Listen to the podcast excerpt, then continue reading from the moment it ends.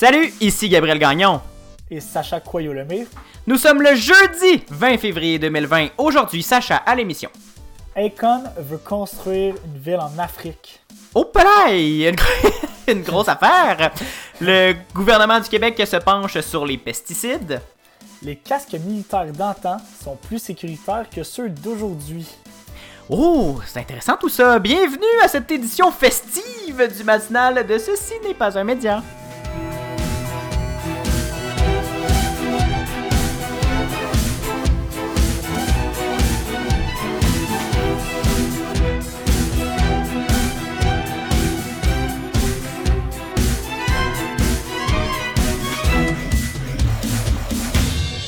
Bonjour Sacha. Euh, bonjour Gabriel. Comment vas-tu en cette deuxième édition euh, à la barre de Ce n'est pas un média? Euh, plus festif que d'habitude, je dirais. ah ben oui, c'est ça, hein, c'est le jeudi, c'est l'ambiance que ça crée. Écoute, c'est la fête. Deuxième émission, c'est le party. j'ai d'ailleurs j'ai vu là je vais dévoiler des secrets de préparation d'émission j'ai vu quand tu avais préparé les, cette édition de, du matinal que tu étais sur le vin. Ça t'arrive souvent, ça, de boire sa job? Ah, ben, tu sais, des fois, il faut ce qu'il faut, comme on dit, hein, une, petite, petite coupe de vin par-ci, par-là. Euh, première et deuxième émission, euh, ça se célèbre et il faut relaxer un peu. oui, c'est ça. on devrait faire comme tout le monde en parle, puis euh, donner du vin à nos invités. Peut-être qu'on pourrait faire un vendredi vino. Oh! Oh non, là, on va pas embarquer dans les. dans les une émission de 5 jours semaine, là. Déjà qu'on pleure un peu à 4 jours, là. On, on va se calmer. Non, mais bientôt, de toute façon, Samuel termine les jeux de la com, il va avoir plein de temps. Oui, les foutus jeux de la là, là, tu m'as, tu m'as pompé, Sacha, tu m'as pompé. Fait que, on va se lancer tout de suite, puis on va parler d'un... En fait, on va parler d'une affaire assez surprenante. Ça, c'est euh, euh, justement assez festif. Tu, nous parles d'un sujet qui, t'a visiblement euh, fasciné parce que tu as insisté assez fort pour nous en parler. c'est que le chanteur de, de RB, Akon, va bâtir sa propre ville. Gabriel, je te promets, j'ai insisté et ce n'est pas une blague. C'est pas, pas une fausse nouvelle? Non, c'est pas une blague. C'est une vraie nouvelle, ce n'est pas une fake news. D'accord. Ou c'est étonnant et cocasse que cette nouvelle-là peut paraître, elle est vraie, je te l'assure. Mais tu sais, Gabriel, c'est peut-être étonnant, mais c'est pas la première fois que Akon laisse sa marque en Afrique. Ah non? Non, pas du tout. Puis, tu sais, pour te mettre en contexte, toi et notre, nos chers auditeurs, euh, dans le fond, en 2014, euh, l'artiste Akon a créé le projet qui s'appelle Akon Lighting Africa. Mon Dieu, c'est quoi ce ça? projet-là, dans le fond, ce projet-là consistait à amener de la lumière en Afrique et pas de la lumière philosophique. On parle de vraie lumière. Dans le fond, il faisait noir la nuit, il n'y avait pas d'électricité. C'était pas le siècle des lumières version africaine. Non, non. Non, pas, du tout. Euh, dans le fond, c'est qu'il y avait énormément de villages et de villes même qui étaient laissés à eux-mêmes dans le noir dès que la nuit tombait et ça pouvait être vraiment dangereux. Donc, euh, ce projet-là vise à apporter de la lumière dans les villes qui en ont besoin, de l'électricité qui est toute, d'ailleurs, je le dis, euh, faite grâce à l'énergie solaire. Ah! Ah oui, et donc là, on est en 2014. En 2015, le projet réussit à aider 100 000 maisons à avoir de la lumière. Mon Dieu, quand même! Ah oui, il, il, euh, il chôme pas, Econ. Et en 2016, c'est 44 pays africains qui avaient des lumières dans les rues grâce au projet Icon Lighting Africa. Bon, ok, ok, c'est pas juste, euh, c'est pas juste la frime là, ces affaires-là. Non, non, non, c'est ça.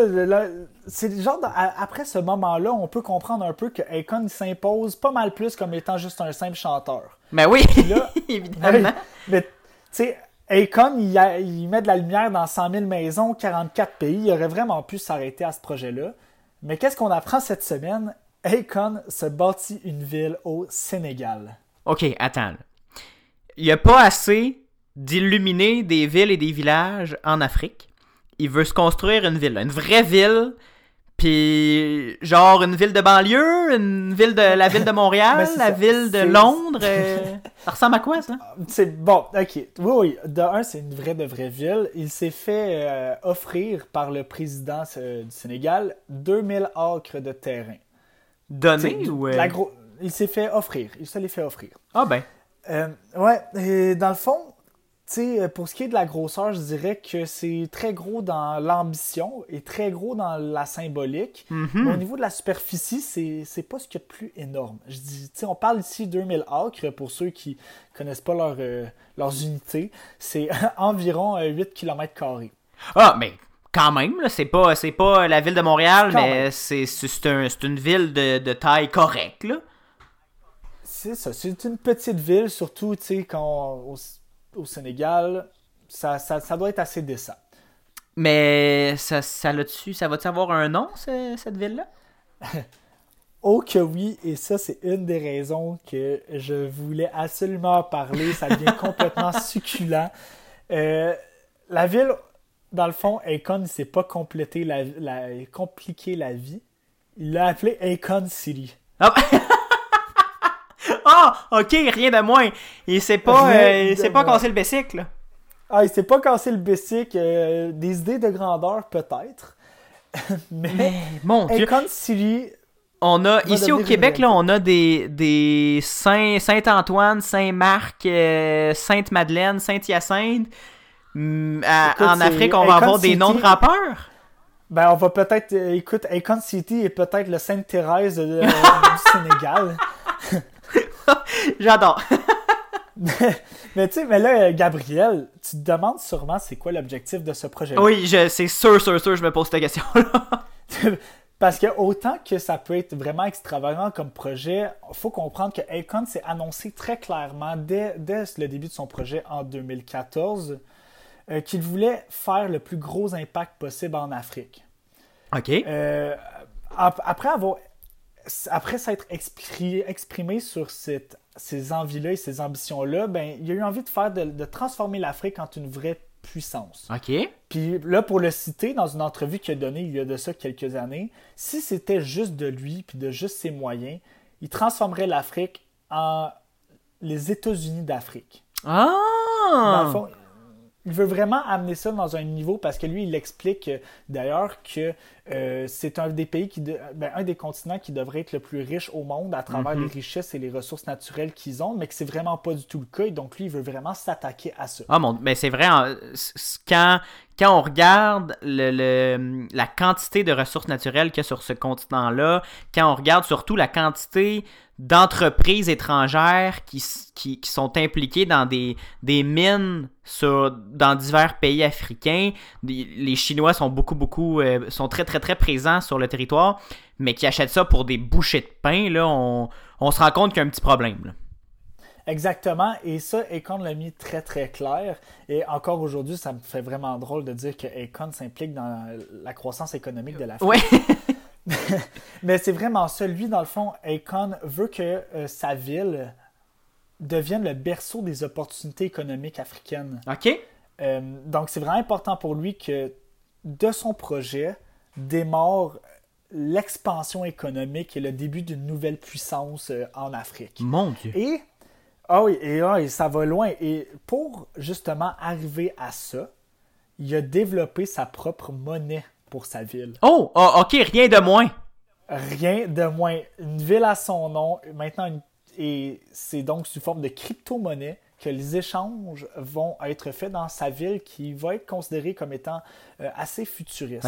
Ah, d'ailleurs, euh, avant de continuer, je ne l'ai pas mentionné plus tôt, mais euh, au- comme son projet Icon Lighting Africa, qui était complètement propulsé par l'énergie solaire, sa ville va être aussi électrifiée uniquement grâce à l'énergie solaire. Ah, mon Dieu. Bon, on, pro- on protège la planète en plus. Mais euh, avant, là, juste euh, préciser, euh, ça va être le- la seule monnaie d'échange, ça va être les crypto-monnaies ou on va pouvoir utiliser l'argent euh, local aussi, là, juste question comme Euh, dans le fond, le projet est encore en train d'être développé, mais de ce qu'il dit jusqu'à maintenant, ça va être vraiment uniquement la crypto-monnaie. Ah, ok. Euh, D'ailleurs, on va embarquer là-dedans. Donc, pour ce qui est de la crypto-monnaie, on reste absolument dans le, la thématique du jeudi festif parce que sa crypto-monnaie, ben Akon, sais-tu comment qu'il a appelé sa crypto-monnaie? J'ai. Non, mais j'ai bien hâte de le savoir. Si c'est Akon City, là. Il a appelé sa crypto-monnaie et la monnaie officielle de sa ville futuriste le A-Coin. Mon Dieu! On voudrait l'inventer, ça le... on pourrait pas. On pourrait On pas. pourrait pas inventer ça. Eh non, le A-Coin, donc vraiment A-K-O-I-N. Le jeu de mots, l'idée est incroyable. Le A-Coin sera la monnaie officielle de la de Akon City au Sénégal. Ah ben. Écoute, mais tu sais, là, toute blague à part, euh, on, se le cachera pas, on en a parlé beaucoup, tu t'y connais aussi pas mal plus que moi là-dedans, mais de développer une nouvelle crypto-monnaie pour un projet comme ça, c'est quand même gros comme nouvelle. Oui, ben oui, c'est vraiment euh, un. ben, en fait, c'est très ambitieux. Euh, J'ai hâte de voir si ça va fonctionner parce que en ce moment là, il y, a une espèce d'âge d'or de la crypto-monnaie. Il y, en, y pleut, il en sort une nouvelle presque à tous les jours. Parce que c'est assez, c'est assez facile de, de bâtir une crypto-monnaie sur le- le- le- les schémas des anciennes crypto-monnaies. Il y, en a plusieurs. là. La plus connue, c'est bien sûr le Bitcoin. Et c'est assez, entre guillemets, là, pour ceux qui connaissent ça, moi je serais pas capable de faire ça, mais c'est assez facile de prendre le, le format du Bitcoin et de l'adapter à un- une nouvelle euh, forme de, de monnaie, une nouvelle crypto-monnaie. Mais dans le fond, juste pour euh, préciser, Sacha, là, euh, je, pense que, je pense que ça peut être intéressant aussi. Une crypto-monnaie, c'est seulement une, série de, chiffres dans et de lettres dans un algorithme. Et la façon que ça fonctionne, ça, ça s'appelle la blockchain. C'est la chaîne de blocs. Chaque bloc est un algorithme à déchiffrer.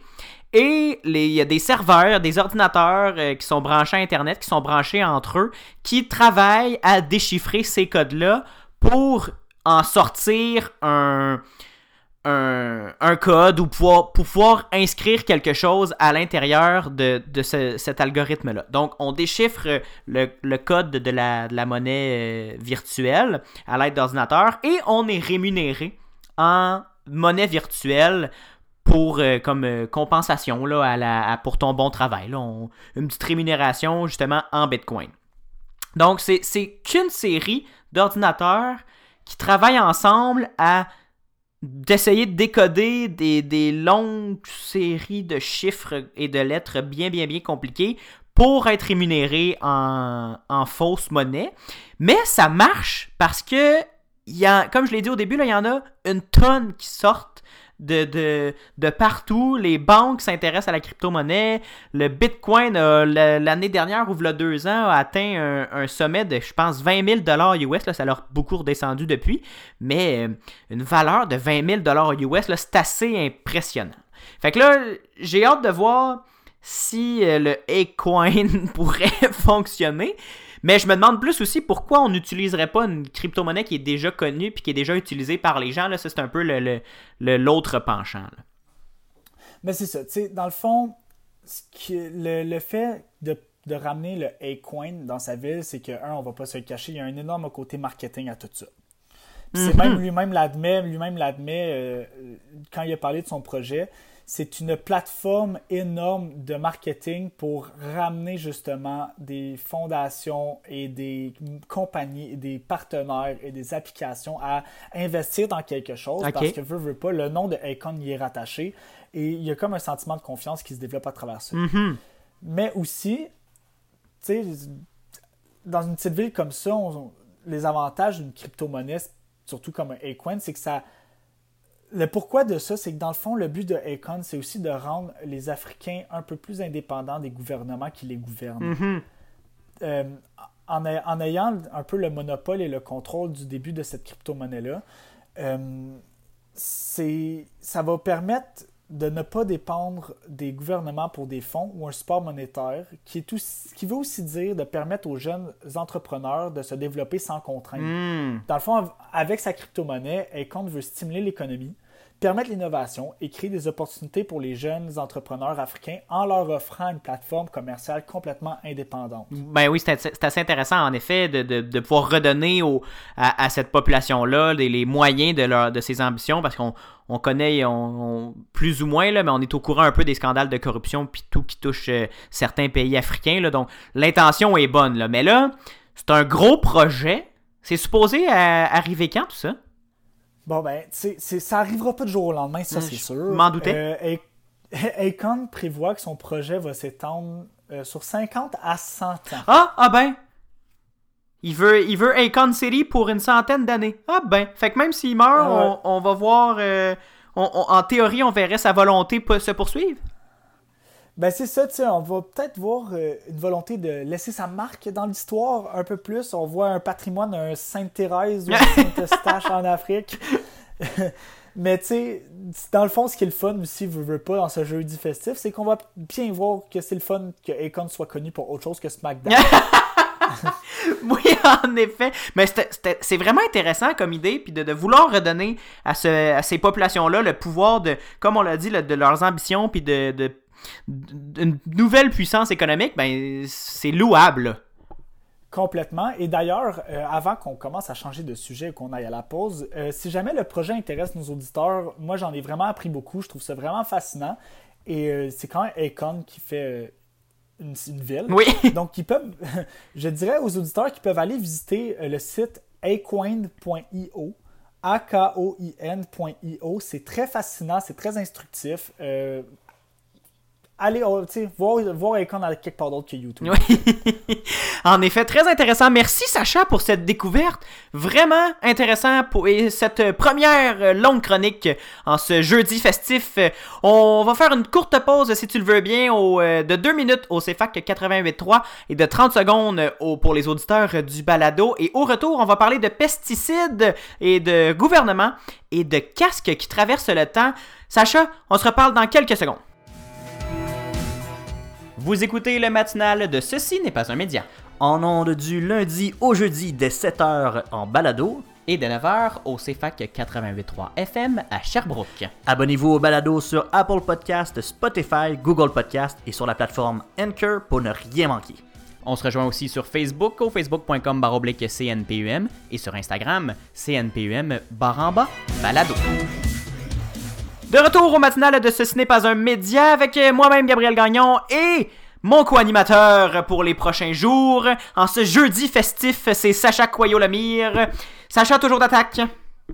Toujours. Ah mon dieu, on a, on a vraiment eu beaucoup de plaisir avec ce, ce segment sur euh, le Acoin et la Acon City. Toujours. Mais là, euh, Gabriel, tu vas nous parler, dans le fond, de le gouvernement Legault, après avoir écouté une trentaine de témoins, reçu 76 mémoires et plus de 700 recommandations, accouché d'une douzaine de recommandations en guise du bilan euh, de la commission parlementaire sur les pesticides qui s'est tenu à l'automne. C'est quoi qui ressort de ça? Ouais, euh, premièrement, ça a fait euh, le fait qu'il y ait justement, comme tu l'as dit, une douzaine de recommandations de 76, euh, de, de 76 mémoires et d'une trentaine de témoins.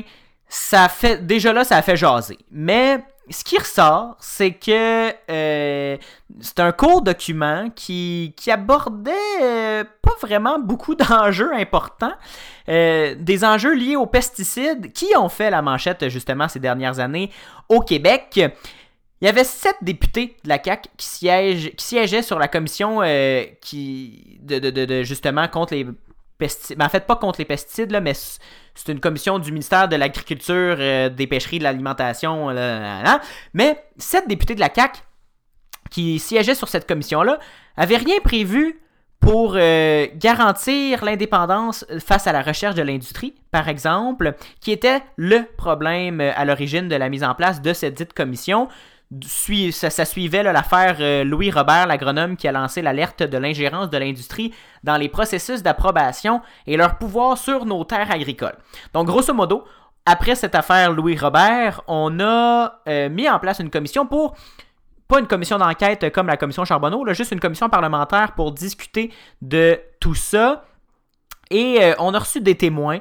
Il y en a plusieurs qui se sont exprimés à la commission pour euh, faire valoir leurs arguments et leurs craintes du pouvoir de l'industrie. Et ils se sont d'ailleurs exprimés jeudi de, en, en- se montrant déçus de ce, de ce rapport. Dans leur bilan provisoire, les députés de la majorité, les membres de la commission de l'agriculture, des pêcheries, de l'énergie et des ressources naturelles, c'est ça le vrai nom, là, je l'ai, je l'avais pas sous les yeux tout à l'heure, ça ben, évitait les enjeux justement les plus sensibles.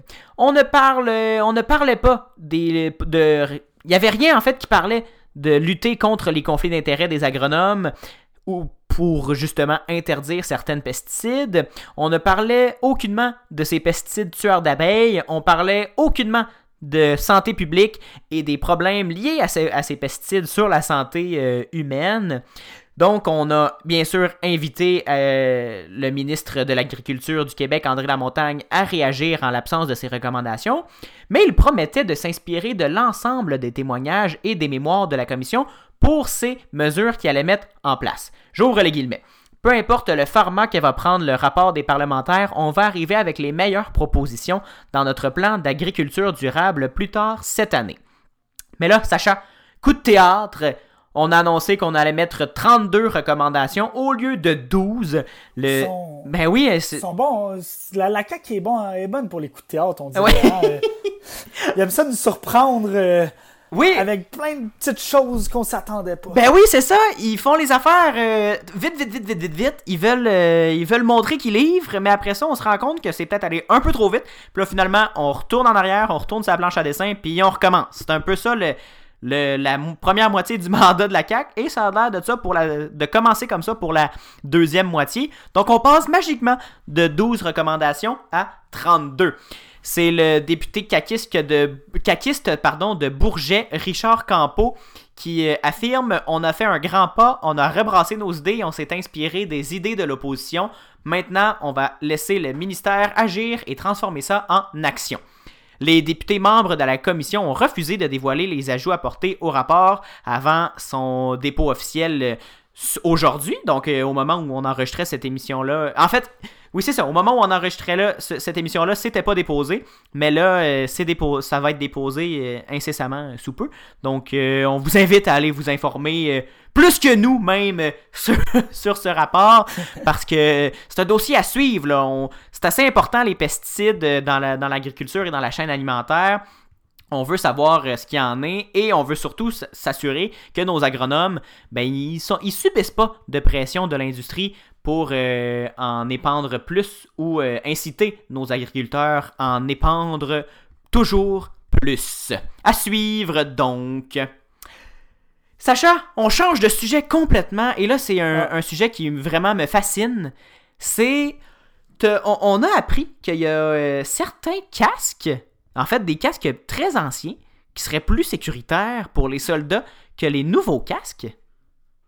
Écoute, Gabriel, moi, tu me dis, jeudi, c'est festif. J'ai décidé euh, d'y aller dans le, fun. Ben oui. Le fun. Bonne affaire, bonne idée. Euh, mais tu sais, est-ce que tu te souviens, euh, Gabriel, quand on se faisait dire que les électros du temps, les électroménagers du mm-hmm. temps, étaient plus solides et durables que ceux d'aujourd'hui? Oui, oui ma grand-mère, en fait, c'est, je me, fais je me faisais pas juste dire ça. Ma grand-mère, son, son frigo devait avoir 108 ans.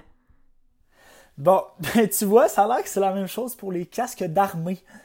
Euh, qui ont à peu près le même âge que le frigo de ta grand-mère, Gabrielle. Dans le fond, après une étude du Pentagone euh, qui a fait ressortir que 109 militaires américains souffraient d'une commotion cérébrale due au tir de missiles iraniens sur une base abritant des soldats américains en Irak le 8 janvier dernier, mm-hmm. ben, ils se sont intéressés à l'équipement qui doit protéger les têtes de leurs soldats. Euh, ça, c'était le bout pas le fun de la nouvelle. Oui, c'est ça, parce que là, on, parlait de bout festif. Là. À la date, je suis plus ou moins euh, en festivité. Là. Bon, ben là, on s'en va dans le bout. Le fun, c'est que l'étude du, du Pentagone, euh, fouillez-moi pourquoi, ils ont décidé de s'intéresser à un casque qui est un casque français qui s'appelle le casque Adrien. C'est un casque français qui était distribué à partir euh, de 1915 aux troupes françaises pour euh, protéger les soldats des éclats des obus qui explosaient au-dessus des tranchées. Hmm. Dans le fond, ce casque-là, euh, dans le temps, a été construit en considérant que les blessures à la tête étaient devenues une des premières causes des pertes sur le champ de bataille. Et dans le fond, ce casque très léger, très petit, était équipé d'un cimier. Un cimier, c'est une pièce de métal fixée sur le sommet du casque et cette pièce de métal-là était destinée à amortir des chocs venant euh, du dessus. Fait que là, tu es en train de me dire qu'un petit casque en métal bien simple avec un cimier fabriqué il y a à peu près 100 ans était meilleur en termes de protection que les casques aujourd'hui? Ben c'est ça. Selon l'étude du Pentagone, euh, ils ont comparé trois casques de la Première Guerre mondiale aux casques utilisés euh, présentement par l'armée américaine. OK. Et là, il faut aussi considérer que c'est une étude qui est dans un environnement contrôlé. Mhm. Donc. euh, Pas en vraie guerre, ça, là.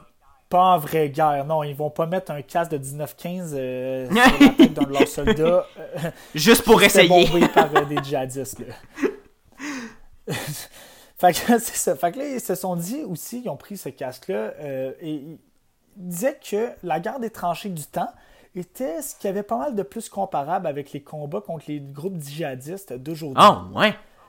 Ouais, de par les obus, euh, aujourd'hui ils se font, ça se fait bombarder, il y a des obus qui explosent. La plupart des éclats arrivent du dessus. Mhm, OK. Euh, donc c'est pour ça qu'ils ont, qu'ils ont regroupé un peu cette donnée-là et c'est pour ça que là, la recherche, il faut bien comprendre qu'ils comparaient les impacts du dessus. OK. Tu sais, parce qu'aucun des casques de l'ancien temps était capable d'arrêter une balle qui arrivait droit devant. Ça traversait le casque. Ah, d'accord, je comprends. C'était pour protéger des éclats qui arrivent du dessus pour prévenir les commotions cérébrales et les, euh, Mhm. les morts prématurées.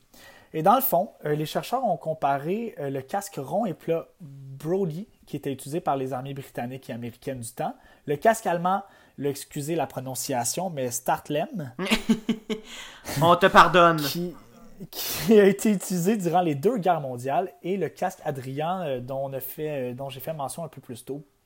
Euh, dans le fond, pour la recherche, encore une fois dans un environnement très contrôlé, la pression exercée au-dessus du casque était vraiment similaire à celle reconnue pour provoquer des hémorragies cérébrales. Et là, roulement de tambour, euh, tu pourras peut-être en mettre un sur le montage. les, les tests euh, ont montré que le risque sans casque, si on s'y attend, était de 50%. Donc, euh, pas, très, pas très joyeux comme résultat. Mhm. Avec les casques allemands et britanniques, c'était à moins de 10% de risque.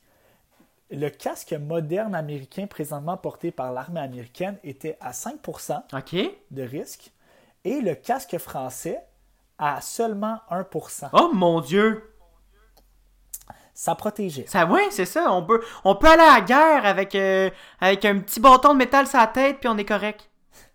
Écoute, euh, ça, ça a l'air de ça. Ça a l'air de ça. Puis tu sais, comme quoi, euh, euh, news is not always better. Ben oui, oui comme, euh, comme dirait la populaire série How I Met Your Mother. Hmm.